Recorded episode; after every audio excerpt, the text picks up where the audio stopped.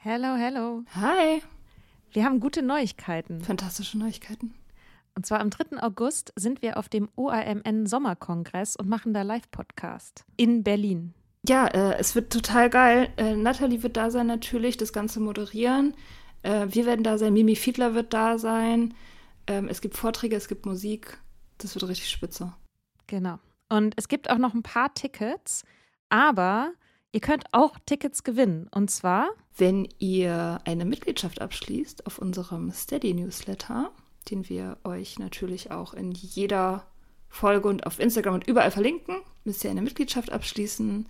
Das ist sowieso eine gute Idee. Da schreiben wir nämlich einmal die Woche sehr, sehr schlaue Dinge. Ihr könnt mit Soda Club up to date bleiben und vor allem könnt ihr dieses Projekt mit am Leben halten. Genau, ihr finanziert damit auch Ingos Arbeit und unsere Arbeit und dafür kriegt ihr tolle Texte von uns und Bonusfolgen. Es sind jetzt auch schon ganz schön viele Inhalte da, weil wir machen das ja schon eine ganze Weile. Das heißt, wenn ihr jetzt eine sportbillige Mitgliedschaft abschließt, dann kriegt ihr ja die ganzen Inhalte quasi der letzten, weiß ich nicht, zwei Jahre oder so, jede Woche, also hunderte Sachen, alle gleichzeitig. Das ist total krass. Mhm. Wenn ihr eine Mitgliedschaft abgeschlossen habt, könnt ihr uns eine E-Mail schreiben, schreiben, warum ihr gerne am Sommerkongress teilnehmen wollt. Und aus all denen losen wir dann die glücklichen GewinnerInnen. Yes. Mach Gut. das jetzt mal. Mach das. Und Mach das. Alle Links findet ihr in den Show Notes. Hi, I'm Daniel, founder of Pretty Litter. Did you know cats tend to hide symptoms of sickness and pain? I learned this the hard way after losing my cat, Gingy. So I created Pretty Litter, a health monitoring litter that helps detect early signs of illness by changing colors, saving you money and potentially your cat's life. Pretty Litter is veterinarian developed, and it's the easiest way to keep tabs on your fur baby's health right at home. Go to prettylitter.com and use code ACAST for 20% off your first order and a free cat toy. Terms and conditions apply. See site for details.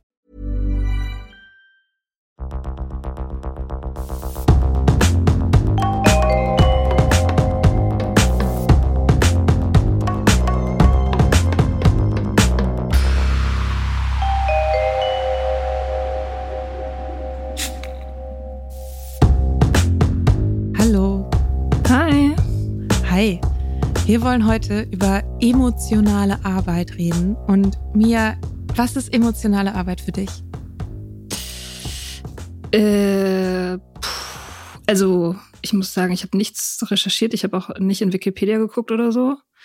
Ähm, das ist jetzt das alles Freestyle. mhm. Möglichst unvorbereitet. Finde ich sehr ja, gut. Massiv unvorbereitet. Ähm, was ist emotionale Arbeit? Ich würde sagen, dass es eigentlich synonym ist mit Gefühlsmanagement.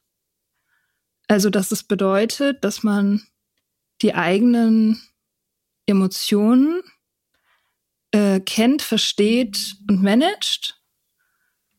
Und dann eben auch die Erweiterung davon ist eben die, die Gefühle und Emotionen in Interaktion mit anderen Menschen versteht und naja, managt ja nicht unbedingt, aber dass man die eben respektiert und die Bedürfnisse von anderen Leuten wahrnimmt und ähm, mit denen arbeitet, so ungefähr. Mhm. Das finde ich eine total schöne Definition.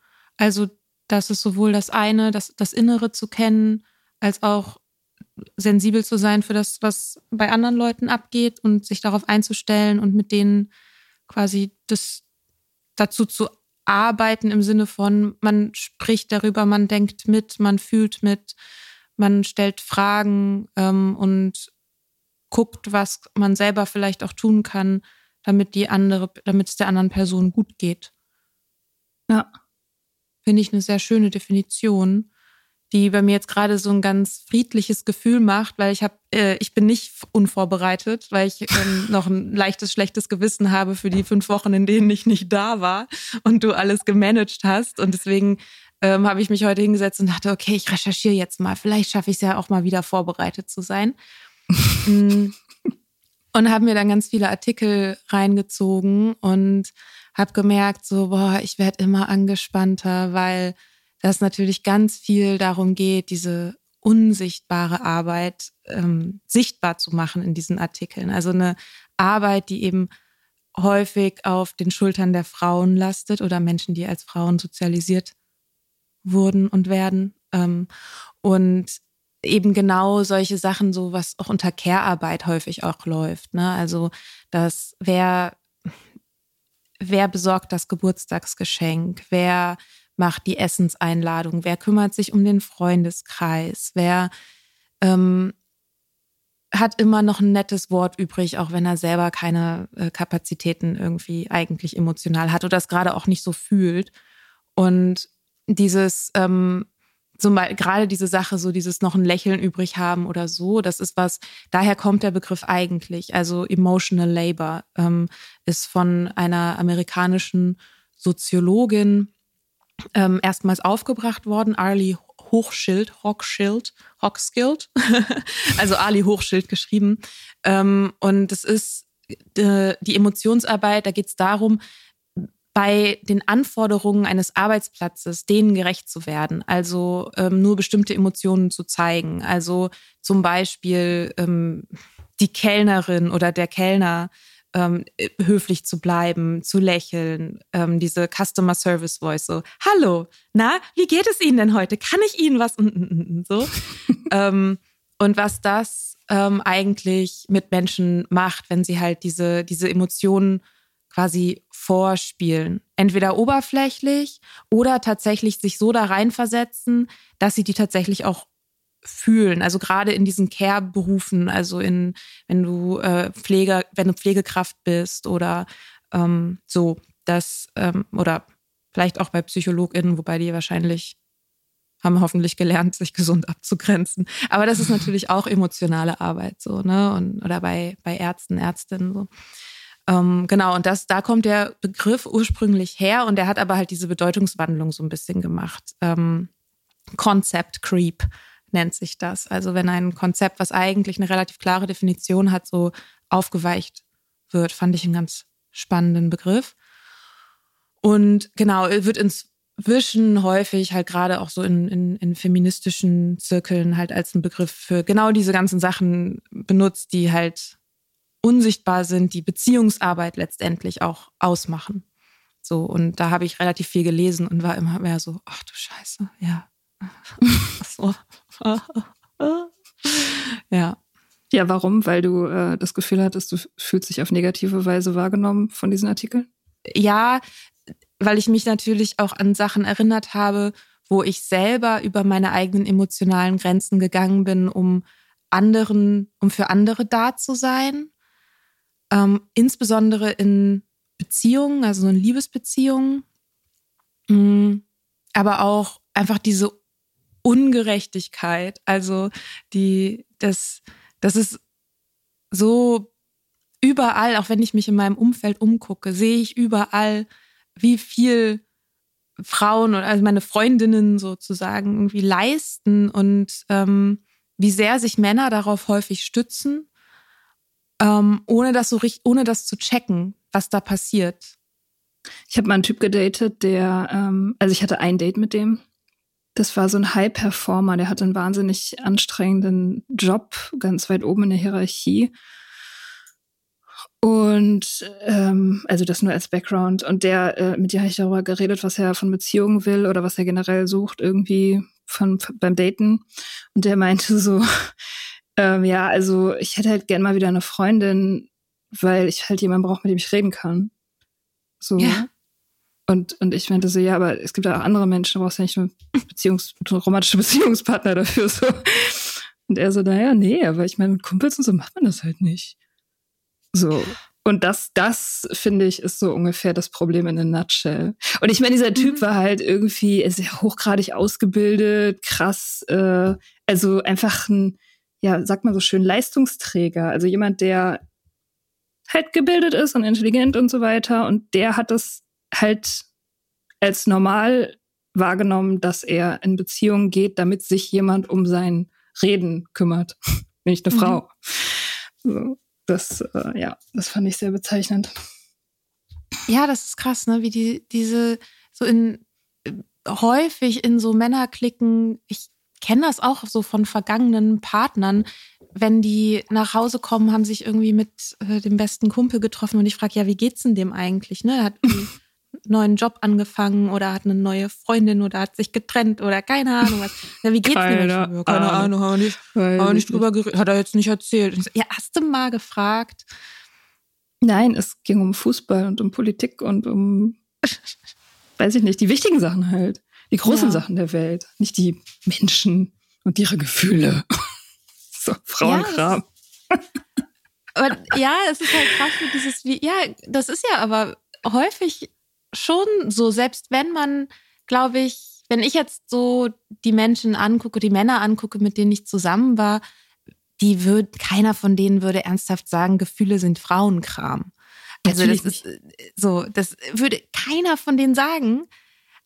Aber die Handlung ist häufig irgendwie dann doch so.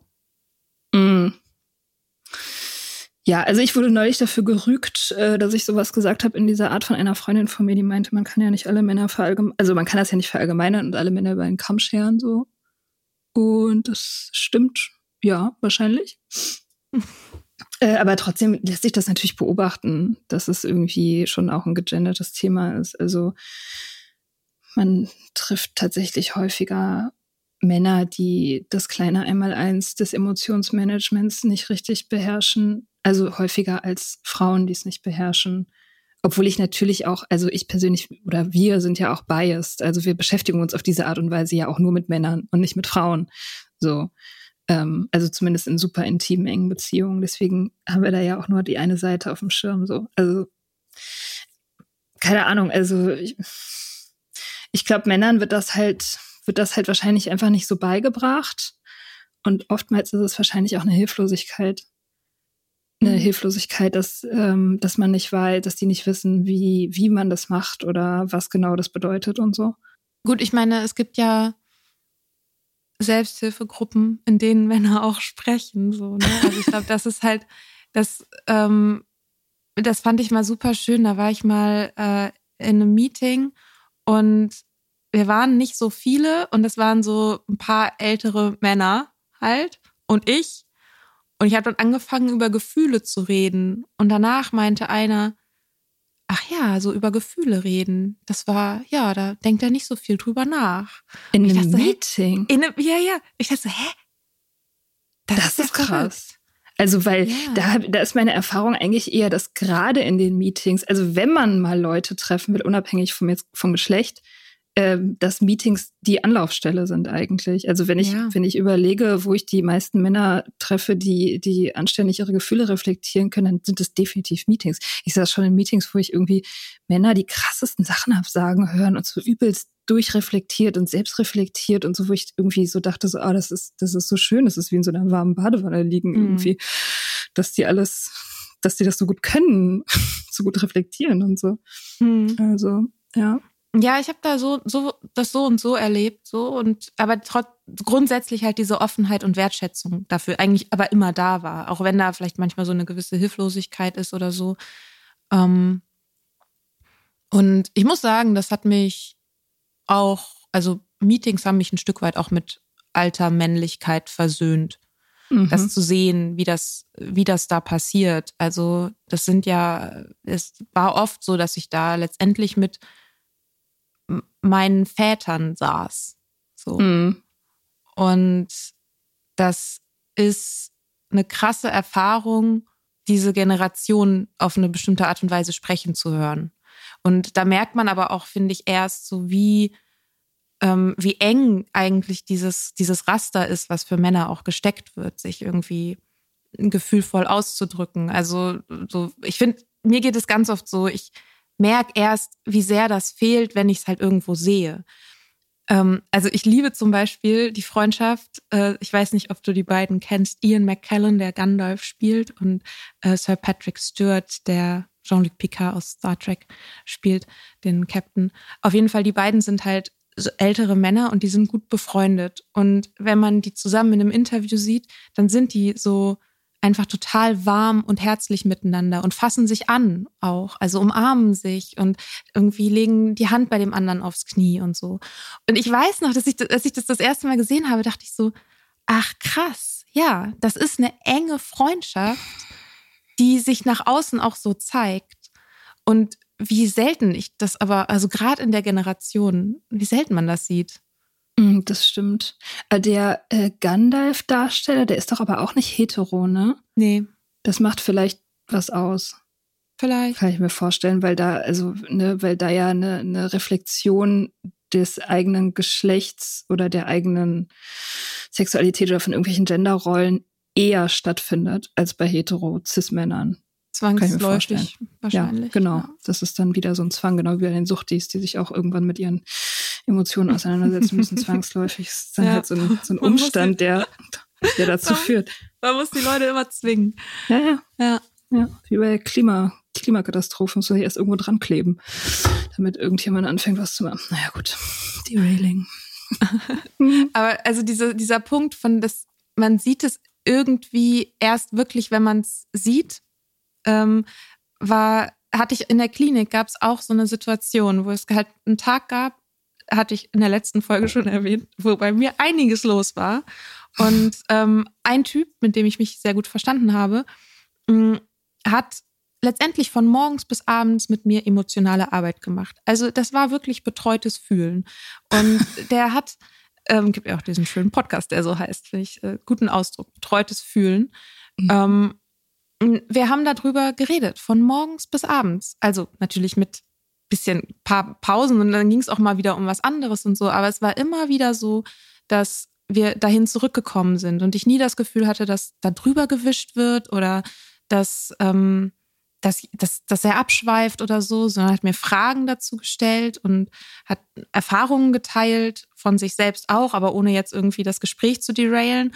Und dann am Ende abends saßen wir auf einer Bank und ähm, der berühmten Therapiebänke. Auf einer der berühmten Therapiebänke. Und ähm, er war komplett im Sack und mir ging's gut. und ich war so, ach, so fühlt sich das an, wenn das so rum ist. Mhm. So, weil ich kenne die andere Position, also die, in der er war, kenne ich extrem gut. Mhm. Vielleicht nicht von wirklich literally morgens bis abends, aber manchmal schon. Und mhm. halt wirklich das dabei zu bleiben und den, den Fokus bei der Person zu halten und mit durch diese ganzen Gefühle auch durchzugehen und die ja zum Teil auch einfach mitzufühlen. Also man, man fühlt ja auch die Anspannung und man fühlt mit. Und ähm, dann am Ende vom Tag ist man halt richtig durch. Mhm. Und das war für mich so ein Moment, wo ich so dachte, ja, krass, ich glaube, das hat noch kein Typ so mit mir gemacht. Und das ist irgendwie gerade super schön und gleichzeitig echt traurig. Ich lasse gerade alle meine Beziehungen an mir vorbeiziehen. Mias Blick schweift so in die Ferne und so, die Augen flackern so ein bisschen so. Oh ähm, ja, ja, Rückblende. Ähm, ich weiß gar nicht, ich glaube, an dem Punkt in meinen Beziehungen war ich schon immer noch gar nicht. Also da, da gab, also eigentlich fand ich das immer am anstrengendsten, wenn gar keine emotionale Arbeit passiert. Also irgendwie habe ich das Gefühl, mir persönlich ist es relativ egal, ob ich jetzt in der Situation bin, wo ich jemand betreue beim Fühlen oder ob das andersrum ist. Hauptsache es passiert. Also es ist halt, es findet ein Dialog mhm. statt sozusagen. Und das war in meinen Beziehungen, war das, war immer einfach kein Dialog vorhanden. Also es gab halt mhm. irgendwie nur mich und meinen Shit und ihn und seinen Shit und halt die, die Punkte, wo das geclasht ist oder wo es irgendwie Stress gab damit, aber es gab halt selten diesen, dieses Hin und Her so. Und ich, äh, ich, ich finde, ich finde, so, solange dieser Dialog passiert und man im Gespräch ist, es ist mir persönlich auch voll okay, wenn, wenn ich dann irgendwie diese therapeutische Maßnahmen sozusagen äh, vollziehe. Das, das, lau das laugt mich gar nicht aus. Mich laugt es aus, wenn es nicht passiert. Mich laugt es mhm. aus, wenn es so Barrieren gibt, sozusagen. Das finde ich ultra anstrengend. Und im Prinzip ist es ja auch tatsächlich, also ich meine, wenn man fragt, was ist Beziehungsarbeit, das ist ja immer so, Beziehungen sind Arbeit, das ist ja irgendwie so eine Binsenweisheit, aber Beziehungsarbeit ist ja eigentlich nichts anderes als Reden. Es ist ja im Prinzip Reden. Reden ist Beziehungsarbeit, mm. so. Ja, aber Handeln ähm, ja auch. Handeln auch, aber ich, ich glaube, also reden doch viel mehr. Was, also handeln, das, das kommt dann nachgelagert und das sind dann halt die Sachen, die sich aus dem Reden ergeben. Aber eigentlich ist es doch Reden. Eigentlich ist es doch gegenseitig sich verständlich machen, so mhm. hauptsächlich. Ich würde halt sagen, dass es, also ja, klar ist es Reden, aber es ist irgendwie halt ja auch Zuhören. Also Zuhören ist ja auch ein aktiver Akt. Das ist auch eine Handlung. Reden ist eine Handlung und Zuhören ist genauso eine Handlung. Also offen zu bleiben, wenn die andere Person was erzählt und nicht sofort mit dem eigenen Shit dann da anzukommen, sondern sich gemeinsam was anzugucken erstmal und sich ähm, zu gucken, ob man, was für eine Geschichte man sich gerade selber darüber erzählt, wenn die andere Person was sagt, ob man, ähm, also ob man ein Gespräch vielleicht derailt, wenn eine Person sagt vielleicht etwas, was sie stört und dann hört man das überhaupt nicht mehr, sondern man hört halt nur, ja, du bist halt scheiße und ein schlechter Partner oder so. Und dann geht's halt darum, dass diese Person dann, die eigentlich ein Problem ansprechen wollte, so jetzt plötzlich wieder Beziehungsarbeit leisten muss, um die Gefühle der anderen Person wieder runterzukühlen. Und das ist ja auch so ein Mechanismus, den es ganz häufig gibt. Also ich hatte den auf jeden Fall in Beziehungen immer wieder, dass ich will was ansprechen und auch wenn es nur eine Kleinigkeit ist und die andere Person fühlt sich angegriffen und ich muss das dann wieder einfangen oder ich habe ich glaube, dass ich das wieder einfangen muss, aber weil das natürlich auch was damit zu tun hat, dass ich das super schwierig finde, diese negativen Gefühle, die da bei der anderen Person hochkommen und sich dann vielleicht unter Umständen auch gegen mich richten, das halt auszuhalten. So. Mm. Ja, ich glaube, das habe ich generell selten erlebt, weil ich äh, in der Vergangenheit immer unfähig dazu war, meine Bedürfnisse äh, zu äußern. Was für ein Glück. ja, das, das, äh, das wirft dann ein komplett neues und auch sehr anstrengendes Set an Problemen mhm. auf. Ja. Ja, aber insofern war ich, glaube ich, eine ziemlich, also bis zu gewissen Punkten eine ziemlich angenehme Freundin, weil ich halt mich für meine eigenen Bedürfnisse geschämt habe, mhm. die dann mit mir selber ausgemacht habe, versucht, sie zu verdrängen und so zu tun, als wären sie nicht da, für eine ganz lange Zeit, sodass der andere, also dass der Typ halt sozusagen gar nichts davon mitgekriegt hat und dann irgendwann explodiert man dann halt und der, die andere Person weiß nicht warum. Mhm. Oder ja, das ist aber ja, so mein Klassiker, Muster. würde ich sagen. Ja. Ja. ja. kann man auch wunderbar wegsaufen. Oh ja, oh Gott. Oh Gott. Ja. Ich meine, das ist ja letztendlich Kern von Cool Girl, ne? Ja, das stimmt. Das ist die Basis von Cool Girl. Absolut. Insofern habe ich gar nicht, ich kann, ich habe tatsächlich gar nicht so viel Erfahrung mit gesunden Beziehungen. Ich hatte, ich hatte erst eine Beziehung halt nüchtern, also eine ernsthafte Beziehung hatte ich nüchtern. Und die äh, hatte eben natürlich auch ihre eigenen Probleme. Aber da, also die Beziehung war im Prinzip dafür da, mir zu zeigen, was ich alles für Probleme in Beziehungen habe. Mhm. Aber ich weiß nicht, die Handlungsebene ist gar nicht so, ich, ich habe irgendwie das Gefühl, es ist gar nicht so viel. Eigentlich sind es so die Basics, so seine Versprechen halten, verbindlich sein und halt irgendwie auf die Bedürfnisse der anderen Person eingehen. Das ist gar, also ich, irgendwie ist es gar nicht so viel, denke ich mal. Ich meine, es gibt natürlich immer wieder Situationen, in denen man das sehr schwierig findet, die, auf die Bedürfnisse der anderen Person einzugehen. So, ach, keine Ahnung, sagen wir mal sowas. Also so, es gibt ja so super viel so alltagspraktische Sachen, wo sich dann eben auch genau diese Care-Arbeit, Haushaltsarbeit auch mit der emotionalen Arbeit zum Beispiel mischt. Also ähm, was heißt es, wenn man die Wohnung geputzt hat und ähm, der Freund entschließt sich ausgerechnet an dem Tag, an dem das Bad gerade geputzt wurde, sein Bad zu rasieren und die Bartstoppeln nicht wegzumachen. So, was, was für eine Geschichte erzählt man darüber? Ist es halt einfach nur jemand hat halt irgendwie nicht aufgepasst oder ist es jemand sieht halt nicht, was ich getan habe, also was, was ich sozusagen hier beigetragen habe oder ähm, glaubt eigentlich, dass das Wegmachen der Bartstoppeln ähm, nicht seine Aufgabe ist oder sieht das vielleicht gar nicht und so und also wie viel Ownership hat oder wie viel Wert legt diese Person dann auf ähm, den gemeinsamen Raum und solch, solche Fragen hängen da ja dann dran und das ist ja dann auch wieder was Emotionales. So. Da finde ich halt schon, sind halt solche Handlungen ähm, wie ich räume was weg, können halt ein Ausdruck sein von ich habe zugehört und dich gesehen. Gleichzeitig, ich meine, ich habe ja auch ADHS, ne? Ich finde das auch manchmal ganz schön schwierig, meine Sachen wegzuräumen so.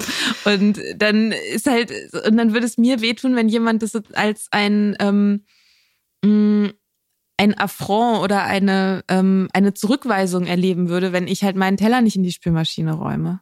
Das ist ja auch so. Ja, das würde mir äh, übrigens ohne ADHS wirklich ganz genauso gehen. Ich bin nämlich echt keine große Putzerin. Ich habe immer andere Sachen im Kopf als, als Putzen und ich bin nicht besonders ordentlich. Doch ordentlich schon ein bisschen eher, aber ich bin nicht besonders, also ich bin nicht so jemand, der ständig die, keine Ahnung, wäscht oder putzt oder so.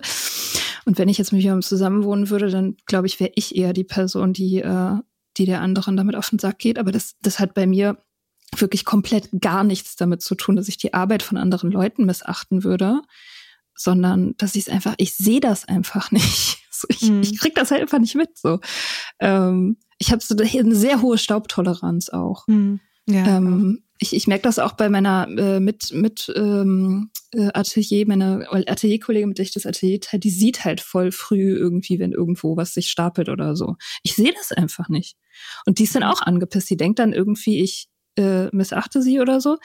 Aber ich, ich, ich sehe es, ich sehe es einfach nicht. Und insofern würde ich sagen, in dieser, also dieses, diese Beispiele so mit praktischen Haushaltssachen, das wäre für mich eigentlich eher Arbeit, einfach Arbeit, Arbeit und nicht emotionale Arbeit.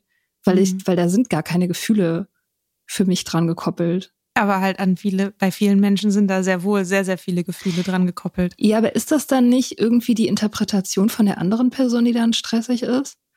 Also ist das dann nicht eher bei der anderen Person? Also weißt du, du kann, kannst ja einen anpissen, weil du genervt bist, dass er seine Bartstoppeln im, im, in, der, in der Spüle lässt und das ist auch total berechtigt, dass man sich dann deswegen anpisst, aber das dann sozusagen auf eine weite, auf eine höhere Ebene zu heben und, und das die Interpretation lauten zu lassen, du nimmst mich nicht wahr oder du beachtest mich nicht, das ist ja dann dein Ding, deine Interpretation davon.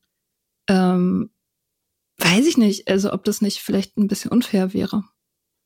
Kommt, glaube ich, ich glaube, es kommt so ein bisschen auf den, auf den Grad dessen an. Also ich glaube, das sind so dieses, diese nicht so sichtbaren Tätigkeiten des Managements, ähm, wie, also ist glaube ich gerade, wenn, wenn dann heterosexuelle Paare ein Kind haben oder so. Also, dass dieses Kind halt, wann, zu welchem Geburtstag ist es eingeladen, äh, das Geschenk noch besorgen für den Geburtstag, dann noch die Wäsche waschen, dann noch was auch immer. Und dann, und dann lässt der Typ noch die Bartstoppeln im Waschbecken so. Und das, das sind ja, das ist ja genau diese unsichtbare Care-Arbeit. Und dann eben der Effekt häufig ist, dass der Typ dann daneben steht. Sorry, wenn ich das jetzt so verallgemeiner so, ne, aber das ist halt so vielleicht ein bisschen klischeehaft alles gesprochen, blablabla. Ähm, aber so rum läuft's halt sehr häufig. dann zu sagen zum Beispiel, ja, du kannst mich ja fragen, dann mache ich das ja. Oder du hast ja nichts gesagt oder so. Und das damit aber letztendlich wieder dass das Management all dieser Tätigkeiten und das Delegieren wieder quasi bei bei der Person liegt, die es sowieso schon die ganze Zeit macht. Und dann ist es manchmal einfach, es einfach eben selber zu machen und dann stapelt sich das irgendwann so hoch. Und das ist ja genau dieser Punkt, diese Care-Arbeit eben nicht zu sehen und damit eben auch einen ganz großen Anteil der Person nicht zu sehen, die die halt leistet und was die für die Beziehung auch leistet, nicht zu sehen. Also das finde ich schon nachvollziehbar. Also ich kenne es, ich kenne es auch von mir. Und na klar ist es auch so, dass man nicht bei jedem Teller sofort ähm, sich die Geschichte erzählen muss, der beachtet mich nicht oder so. Ja, ja, ich finde das auch total relevant natürlich, wenn man irgendein Projekt zusammenschmeißt, irgendwie, sei es jetzt ein Unternehmen oder ein Haushalt, das ist ja völlig egal, oder ein Kind aufziehen, dann äh, gibt es natürlich Arbeiten, die müssen gemacht werden. Und wenn nur eine Person die macht und die andere sich komplett rausholt, dann ist das natürlich ein Problem, ist ja klar. Aber ich finde, Care-Arbeit ist nicht unbedingt das gleiche wie Emotionsarbeit. Ich finde, es sind trotzdem immer noch zwei unterschiedliche Sachen und Care-Arbeit würde ich einfach ganz klar als Management einstufen. Das ist einfach Management, mhm. irgendwie sich an Termine erinnern, irgendwelche Playdates machen für die Kinder oder Geschenke kaufen. Also das ist alles Management. Und das ist so, also das ist dann, das hat dann ja relativ wenig erstmal für sich genommen mit Emotionen zu tun, sondern es ist einfach Shit that needs to happen. Und ich, ähm, also ich weiß, ich fühle mich wohler damit, wenn ich das so, also ich würde mich in so einer Situation viel wohler damit fühlen, das so sachlich zu betrachten und pragmatisch und einfach mhm. zu sagen, so hier, das ist die Liste von Sachen, die passieren müssen, so und wir teilen die jetzt auf und da gibt's überhaupt keine Gefühle. Man, man, braucht da keine Gefühle zu haben. So, man mhm. kann das auch einfach zählen. So, was machst du, was mache ich? So, und wenn da ein Ungleichgewicht besteht, dann muss man es halt irgendwie regeln oder jemand dafür bezahlen, das zu machen, das zu delegieren oder whatever, halt was ein Manager halt macht dann. Mhm. So, aber das dann immer so gleichzusetzen mit so, oh, ich fühle mich nicht gesehen oder so, das finde ich irgendwie zusätzlich unnötig belastend in so einer Situation. Mhm. Oder? Ja, ich meine, also was hat Katrin Schlaues gesagt über Geld? Ähm, wenn du Fakten geschaffen hast, musst du keine Gefühle über Geld mehr haben oder so in der Art. Ja, ja, genau, stimmt. Und das mhm. ähm, ist natürlich so ein Punkt, dass man irgendwie, weiß ich nicht, mal anfängt aufzulisten. Was ist das eigentlich alles? Weil das ist ja das Gemeine, dass man selber das häufig auch nicht auf dem Schirm hat, was mhm. das alles ist. So. Und es nur merkt, wenn es dann irgendwann zu viel ist. Genau, oder wenn man gerade einen schlechten Tag hat und dann die Bartstoppeln sozusagen das letzte Ding ist, was es fast zum Überlaufen bringt und dann sozusagen nicht die Bartstoppeln sieht, sondern die Missachtung und die mangelnde Liebe mhm. der anderen Person und das dann so zu einem emotionalen Ding mutiert. Die Frage ist ja aber dann, wenn das zu einem emotionalen Ding mutiert ist, wie wird dann die Emo dann dann geht ja emotionale Arbeit los, weil ja. dann gibt es du hast einen Konflikt eine Person leidet gerade. Und was macht man dann? Fragt man danach und versucht es zu verstehen und versucht sich ähm, vielleicht da selber zu sensibilisieren und informiert sich oder redet mit Leuten darüber, ähm, mit anderen Leuten, die nicht diese Person sind und überlegt sich vielleicht Strategien und überlegt sich, wie man das irgendwie regeln könnte und so. Oder sagt man, ja, aber wieso, ich mache doch auch super viel. Oder so. Und ja das, äh, und da, da fängt das dann halt an zu kippen. So. Und das ist, also wenn ich so diese Art von Situation, ohne dass ich jetzt genau den Finger drauf legen könnte, aber sie fühlt sich für mich so vertraut an, dass es eben nicht, dass eben dann nicht das passiert, dass die andere Person diese emotionale Arbeit mit mir gemeinsam macht, sondern ich dann wieder die emotionale Arbeit mache, die Gefühle der anderen Person irgendwie, also das, das, diesen Konflikt zu managen. Ja, naja, dann, und dann, aber dann ist es ja wieder Reden. Dann ist man ja wieder beim ja, Reden angekommen. dann ist man wieder beim Reden. Und beim Zuhören. Genau, und beim Zuhören ist irgendwie, finde ich, irgendwie zwei Seiten derselben Sache, genau wie Lesen und Schreiben. Ich finde es aber auch wichtig zu sagen, dass ich diese emotionale Arbeit ja auch total gerne mache. Also das ist was, das mir unfassbar viel gibt und ähm, das äh, das ist super schön, mit einer geme gemeinsam mit einer anderen Person durch diese Gefühle durchzugehen, durch die Gedanken durchzugehen, zu unterstützen, mit zu überlegen, mit dabei zu sein und irgendwie an diesen Prozessen auch aktiv beteiligt zu sein. Und darüber entsteht ja auch ganz viel Nähe. So, das ähm, wollte ich nochmal sagen, weil das klingt jetzt irgendwie, ich habe das Gefühl, ich war jetzt gerade so die ganze Zeit in so einer Rolle, dass ich mich die ganze Zeit darüber aufgeregt habe, dass man, man muss das ja dann über alles machen und so. Stimmt auch nicht, dass man das immer machen muss. Das finde ich auch so eine Frage, wie also manche Sachen muss man vielleicht auch gar nicht machen, aber sie sind einem natürlich krass ansozialisiert. Ähm, und aber gleichzeitig sind es halt auch viele Sachen, die ich, ich will die auch machen. So. Voll.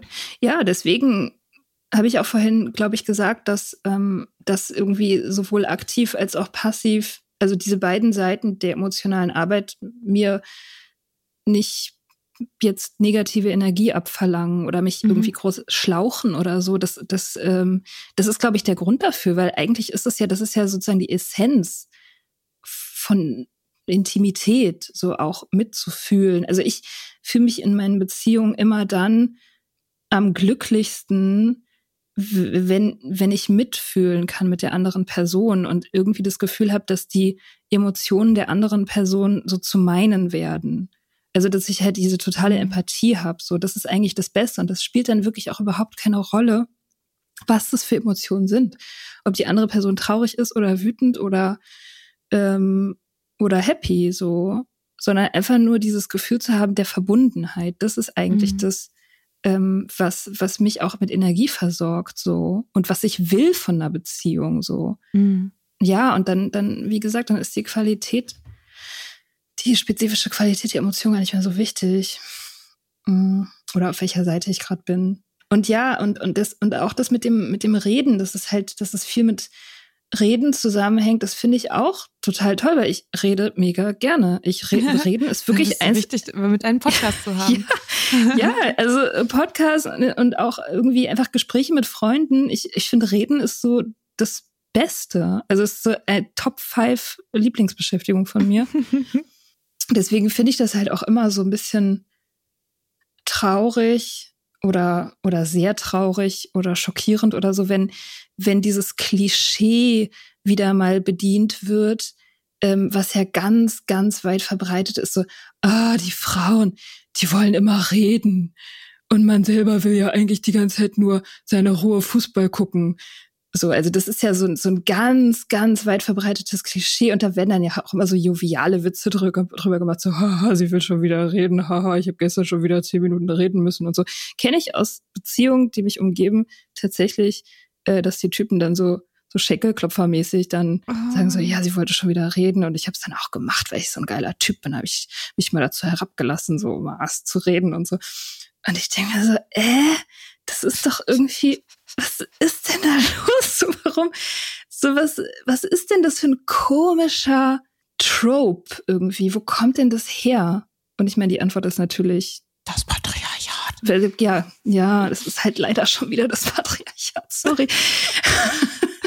so Gefühle sind halt, Gefühle sind halt sind halt unwürdig, sind halt, sind halt unwürdig, sind für uns geile Typen, die in der echten Welt Macher sind und Sachen machen und Geld verdienen, sind das halt untergeordnete Sachen, so Gefühle. Das läuft halt so nebenbei. Das ist so, das ist was für Leute, die sonst nichts Besseres zu tun haben. So reden über Gefühle. Und, ähm, und das ist, das ist ein richtig schlimmes, schädliches Klischee. Mhm. Und, aber ich, also ich weiß nicht, ich habe das Gefühl, wir befinden uns in einem kulturellen Moment, wo das langsam den Männern dämmert. Mhm.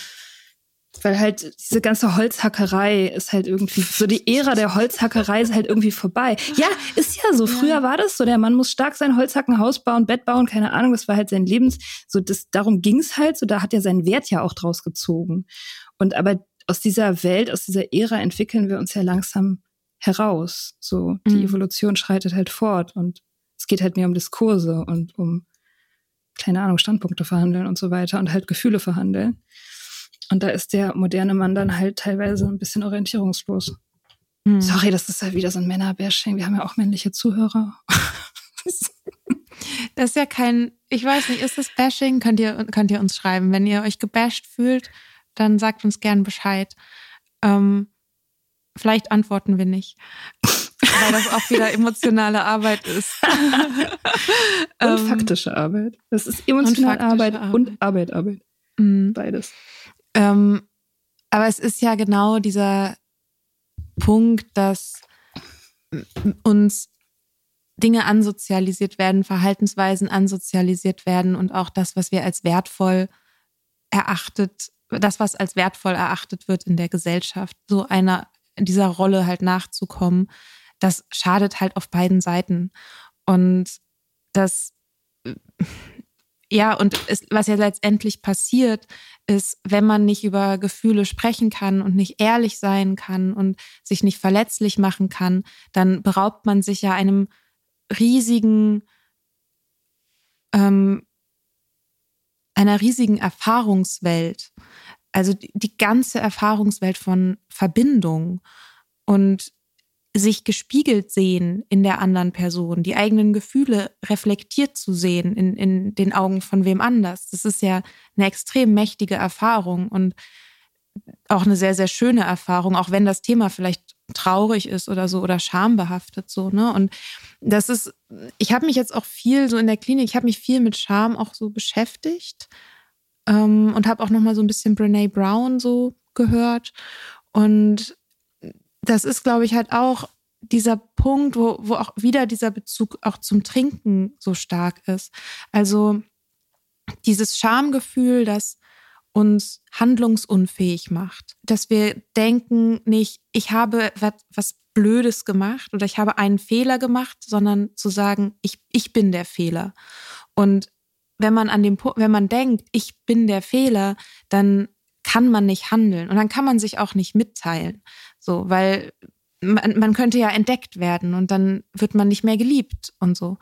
Und dann ist es natürlich umso einfacher, das wegzutrinken oder was auch sonst irgendwas anderes zu tun, um das zu betäuben, was dann natürlich auch wieder zu einem eigenen Brene Brown nennt sie die Gremlins, die Shame Gremlins, die halt äh, nur im Verborgenen quasi wüten können und sobald man sie ans Licht zerrt, ähm, können sie nicht mehr überleben. Und das ist so ihre Metapher dafür. Und die Gremlins drehen dann natürlich richtig am Rad, wenn man halt Alkohol noch auf die Scham kippt. Aber das ist ja ganz häufig so der, der Ausgangspunkt. Also für mich war das auf jeden Fall ein wichtiger Ausgangspunkt. Scham darüber, wer ich bin und da eben Alkohol drauf zu kippen, um das nicht zu fühlen und es damit halt natürlich noch viel schlimmer zu machen, eben weil genau das wieder ein Mechanismus ist, der mich in diesem in sich geschlossenen Schamsystem hält und dafür sorgt, dass ich gar nicht nach draußen kann, mich zeigen kann, um diese Verbindung zu fühlen mit anderen Menschen und mich in anderen zu sehen und gesehen zu werden und so. Das halt das selbsterhaltende System Sucht. Ist das nicht auch äh, ne, so ein Handlungsstrang bei dem kleinen Prinzen? Ist das nicht genau diese Geschichte, wo der kleine Prinz auf diesem Planeten kommt, wo nur de der Säufer sitzt und am Tisch sitzt und säuft und er fragt, warum säufst du? Und er sagt, weil ich mich schäme. Und dann fragt er, warum schämst du dich? Weil ich saufe. Mhm. Das ist ja genau das. Genau dieses, ähm, dieser, dieser Mechanismus. Also ich glaube, dass unterdrückte Gefühle immer, also dass die letztendlich der Grund für jede Sucht sind. Ich glaube, das ist immer mhm. der Grund für Sucht dass man halt seine Gefühle wegmachen will oder, oder in was anderes verwandeln will. Ich glaube, das liegt jeder Suchterkrankung zugrunde. Ohne Ausnahme, tatsächlich. Das glaube ich auch. Und die Psychoanalytiker, die frühen, die haben das ja als den Schatten bezeichnet. Der Schatten. Mhm. Und da haben wir halt wieder dieses Licht auf was scheinen. Der Schatten ist halt da, so oder so. Und man kriegt ihn auch nicht weg, man muss ihn halt integrieren. Also mhm. angucken und integrieren, so. Weil nur weil man ihn kennt, sorgt man dafür, dass der einen nicht überwältigen kann und sein Unwesen treiben kann, so. Und das, das ist eben die Arbeit, also diesen, diese unangenehmen Schattenseiten so anzugucken, rauszuholen, irgendwie zu bearbeiten, so das, das, genau, das ist es ja. Und das Gemeine oder das Tolle, was auch immer, kann man sehen, wie man will, ist ja, das geht halt nicht alleine. Also dafür sind wir auf andere Menschen angewiesen. Wir können diese dunklen Sachen nicht einfach so mit uns selbst ausmachen, weil das ist ja genau der Punkt, dass es eben darum geht, sich mitzuteilen und das Licht kann halt nur von außen kommen. Ja, ich habe so ein bisschen drüber nachgedacht, auch auch Bezug emotionale Arbeit und Trinken, dass ich schon, als ich aufgehört habe zu trinken, die erste Zeit habe ich mich sehr auf mein Umfeld gestützt und ich hatte großes Glück, dass das, ähm, dass die das gemacht haben und auch machen konnten und dass sie das auch gut gemacht haben. Ähm, aber das ist zum Beispiel sowas, wo ich im Nachhinein sagen würde, ich hätte eher mich an anderen Stellen auch anvertrauen sollen, weil das schon belastend war einfach für, für Menschen in meinem Umfeld. Und da hatte ich schon aufgehört, so, ne? Ähm, aber ich habe das halt verhandelt und ich wollte da halt auch ständig drüber reden. Und ähm, ja, aber dass man halt, dass ich halt in dem Moment oder in dieser Zeit nicht auf dem Schirm hatte, dass ich damit eben meinem Umfeld etwas abverlange. Und dass ich diese Arbeit, die ich gerade mache, schon mit anderen machen muss, aber nicht darauf geachtet habe, wie kann ich die denn gerecht verteilen? Und gibt es vielleicht auch Stellen, bei denen ich, wo, bei denen ich auch vielleicht sogar noch ein bisschen besser aufgehoben bin? Oder einfach, dass das entlastend ist, damit, damit irgendwie mehr Raum ist, auch für andere Menschen, so in den Gesprächen und dass da nicht nur mein Thema die ganze Zeit ist. Also früher in Selbsthilfegruppen zu gehen und oder was weiß ich wohin. Ähm, ich habe das natürlich so übers Internet so ein bisschen gemacht und so und das ist, waren ja auch die ersten zaghaften Versuche, da so rauszugehen und auch mich selber von dieser Scham zu befreien. Aber wenn ich das heute noch mal machen würde, oh Gott, hoffentlich muss ich das nie wieder machen, ähm, wäre halt. Bestimmt nie wieder. Naja, also ich, ich möchte nicht wieder, ich möchte nie wieder aufhören müssen zu trinken, auch wenn die Nein, Erfahrung natürlich. Äh, die, dieses spezielle Ding machst du nicht nochmal, aber es gibt ja ähnliche Prozesse, die wahrscheinlich irgendwann anstehen. Ja, voll. Und dann hoffe ich sehr, dass ich dann erkenne, ah, okay, wie viel emotionale Arbeit verlange ich gerade von den Menschen um mich herum? Und ist das fair? Und kann ich vielleicht dafür sorgen, dass ich das auf mehreren Schultern verteile? So. Ja, ich weiß nicht, ist ein hoher Anspruch, würde ich sagen. Also, dass wenn man gerade in so einer Ausnahmesituation ist, dass man dann darüber nachdenkt, ähm, wie man das jetzt gerecht auf den einzelnen Schultern verteilt, sich dann so eine Mindmap machen mit all den näheren Kontakten und dann immer so sagt, so hier habe ich zwei Stunden geredet und da habe ich eine halbe Stunde geredet. Weiß ich nicht. Also ich, ich denke mir so, eigentlich, ähm, also ja, Meetings sind in so einer Situation richtig geil und es gibt ja auch nicht nur Meetings für äh, Ex-Suchtis, sondern es gibt ja auch Meetings zum Beispiel für trauernde Menschen, die jemanden verloren haben.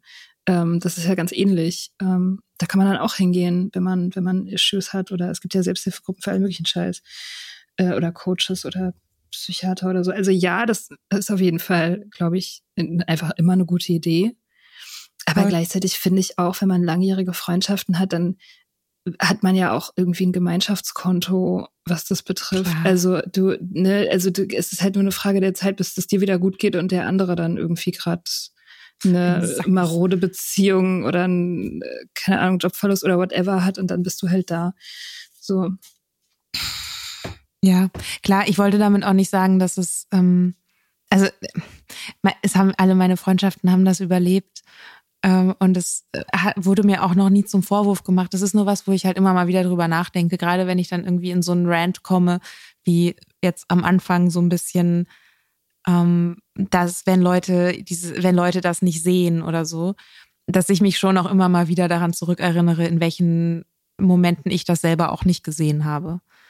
So, das finde ich ist hilfreich. Und ich finde halt die Erinnerung daran hilfreich, zu sagen, ja, okay, es gibt halt auch Orte, an denen das auch geht. Und das muss nicht nur in den eigenen vier Wänden stattfinden.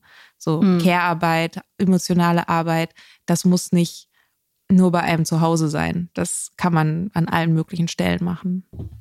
Ja, ich meine, das ist ja auch generell eine gute Idee, dass man, dass man viel mehr vom Privaten ins Öffentliche verlagert. Also öffentlich im Sinne von die Gemeinschaft oder die Gemeinschaften, mhm. die unterschiedlichen Gemeinschaften, die es gibt. Das ist ja sowieso einer der, einer der Sollbruchstellen dieses ganzen patriarchalen Systems ist ja diese Idee, dass alles in der eigenen Familie bleiben muss. Mhm. Dass irgendwie sämtliche wichtige Bildung von Kindern und, und, und, und sämtliche Beziehungsarbeit und so weiter innerhalb dieser, dieser Kleinfamilie ausgehandelt werden muss. Das ist eine ultra schlechte Idee. Und ähm, das ist richtig, richtig scheiße. Und das ist natürlich auch eine christliche Idee und eine, eine Idee mit, mit, mit Plan dahinter. So, das, äh, das soll halt eben dieses System aufrechterhalten und gewisse Strukturen beibehalten, die sowieso nicht so eine tolle Idee sind. Also wirklich mhm. ist einfach generell gut, irgendwie Sachen auszulagern auf unterschiedlichen Schultern. Und so. Deswegen ist auch irgendwie zum Beispiel Beziehungen, die sich nur umeinander drehen, also romantische Beziehungen, wo es nur umeinander geht, das ist so bekloppt. Man braucht Freunde. Man kann nicht, da denke ich wieder an den Typen ne, vom, vom Anfang, mit dem, dem, mit dem ich das Date habe. Ja, ich brauche eine Freundin, damit ich reden kann. Nein, nein. Also ja auch, aber du brauchst halt auch irgendwie Kumpel A, B, C und D und vielleicht auch noch irgendwie einen Menschen, der älter ist, wesentlich älter ist als du oder wesentlich jünger ist als du, damit du irgendwie unterschiedliche Perspektiven auf deine Probleme kriegst, so, weil nur so wird's gesund am Ende. Mhm. Ähm, das ist so wichtig, dass man da mehr so, mehr so eine Gruppenidee kriegt und weg von dieser Kleinfamilienidee kommt. Mhm. In dieser Hinsicht. So wichtig. Ich stimme zu am Ende vom Tag. Redet, redet miteinander und hört euch zu. Ja, reden und ja. zuhören. Ja, und wenn nötig, also Zeit dafür blocken, einfach ganz pragmatisch rangehen, einfach im Kalender zwei Stunden reden. Ich hatte einen Kumpel, der hat das früher gemacht mit seiner Freundin, auch ein ganz konservativer Typ. Hatte, ähm, hatte richtig Willen, nicht nur einen Coach zu nehmen, sondern tatsächlich einen Therapeuten und hat mir dann irgendwann erzählt, das fand ich so beeindruckend, dass er, äh, weil, weil, weil das Leben so stressig ist und so, dass er mit seiner Freundin ausgemacht hat, dass sie einen festen Termin haben in der Woche, mhm. wo sie sich exzessiv unterhalten und dieser Termin immer eingehalten wird. So fand ich das richtig geil. Weil das ist auch sowas, ne, das, ähm, was im Alltag halt super schnell untergeht, so die Frage, so wie geht's dir eigentlich wirklich? Oder auch mal über die Beziehung zu reden, wenn gerade, wenn es gerade nicht brennt. So, Ja. Also man, ne, nicht nur die Krisengespräche zu führen, sondern auch Gespräche darüber zu führen, was halt gerade toll ist. Also auch in Freundschaften kann man das ja auch machen. Also Mhm. ich mache das in Freundschaften auch. Also dass ich ähm, auch über die, also dass die Beziehung mit thematisiert wird, Mhm. wenn es wenn auch wenn gerade kein akuter Konflikt ist. So. Mhm. Das ist voll gut. Hast du mal dieses Zwiegespräche gemacht? Hm, Was ist das? Das ist so eine Technik, das fällt mir jetzt gerade wieder ein, deswegen, ich, wie gesagt, ich bin schlecht vorbereitet, ich weiß nicht mehr von wem die ist. Das ist eine Technik aus der, aus der Psychologie, um miteinander zu reden. Und da gibt's gewisse Regeln. Also man muss sich zu zweit hinsetzen, sich nicht dabei angucken, also Rücken an Rücken sozusagen, und dann Mhm. muss man jeweils, ich glaube, irgendwie 10 oder 15 Minuten lang, also richtig lange, reden und Mhm. immer nur abwechselnd. Und dann, ich glaube, irgendwie jeder viermal oder sowas. Oder in so, in so Sets. Also ich 15 Minuten, Mhm. du 15 Minuten, ich 15 Minuten, du 15 Minuten. Und in der Zeit, wo einer redet, darf der andere überhaupt nichts sagen. Mhm. Und das ist halt voll, also ich habe das einmal gemacht. Äh, Das ist eine richtig krasse Technik, weil das halt auch so lange Zeit ist. ja. Und weil man dann irgendwann an Punkte kommt, die man wirklich durch nichts anderes ähm, erreichen kann. Das kannst du im Alltag so nicht erreichen, weil eben diese Zeit so lang ist. Und diese Form auch so, ähm, so tief reingeht in die, in die Beziehung und in die Thematik des Lebens. So. Echt Wollen krass. wir, uns, wollen wir uns nicht mal eine Hausaufgabe setzen? Und ähm, Ja, jede mehr von uns Arbeit. mehr Arbeit, mehr emotionale Arbeit. Ähm, jede von uns sucht sich äh, eine andere Person, um das mal zu machen. Und dann können wir mal berichten, wie es war. Okay. Ja, können wir machen. Cool. Ich habe das, ja, wie gesagt, nur einmal gemacht. Allerdings Mhm. hatte ich da auch eine Beziehungskrise mit der Person. Hm. Mal gucken, ob ich jemanden finde. Das machen wir mal. Und ihr könnt das ja auch machen, wenn ihr das wollt. Wir können ja mal gucken, wie, ob wir so eine Anleitung noch in die Shownotes packen. Mm, Wenn's Ich suche eine raus. Das ist Ja, ganz cool. bekannt. Das ist, ihr müsst eigentlich auch nur googeln, Zwiegespräch, dann findet ihr das. Ich habe das aus ähm, dem Podcast Pardiologie Mhm. von Charlotte Roach und ihrem Mann. Cooler Podcast über Beziehung. Mhm. Arbeit. Ja, cool. Ähm, ja, also genau, wir, wir machen das mal und ähm, ihr könnt das ja auch machen und uns dann entweder schreiben oder Sprachnachrichten schicken dazu, wie es war. Das fände ich super spannend. Genau, den Link zu den Sprachnachrichten können wir auch nochmal in die Shownotes tun. Ich glaube, Mhm. da hatte sich, hatte sich jemand erkundigt. Ja, das so okay. lange nicht ja ist aber sonst auch in der Podcast-Beschreibung und so. Genau. Aber alles nochmal in den Shownotes. Yes. Cool. Dann Hab einen schönen Sonntag. du auch. Bis bald. Bye, bye. Bis bald. Wir hoffen, dir hat diese Folge gefallen. Wenn du mit Soda Club up to date bleiben willst, dann kannst du das auf sodaclub.com. Dort findest du nicht nur alle Podcast-Folgen, sondern auch das Soda Mag, Magazin für Unabhängigkeit. Wenn du Steady-Mitglied wirst, kannst du unsere Arbeit unterstützen und bekommst noch dazu unseren Newsletter voller geiler Bonusinhalte. Schreib uns für Feedback, Fragen und Themenvorschläge. Wir lesen alles. Und wenn du uns Sternchen bei Apple Podcasts und Herzchen bei Instagram gibst, dann lieben wir dich für immer. Bald auf sodaclub.com.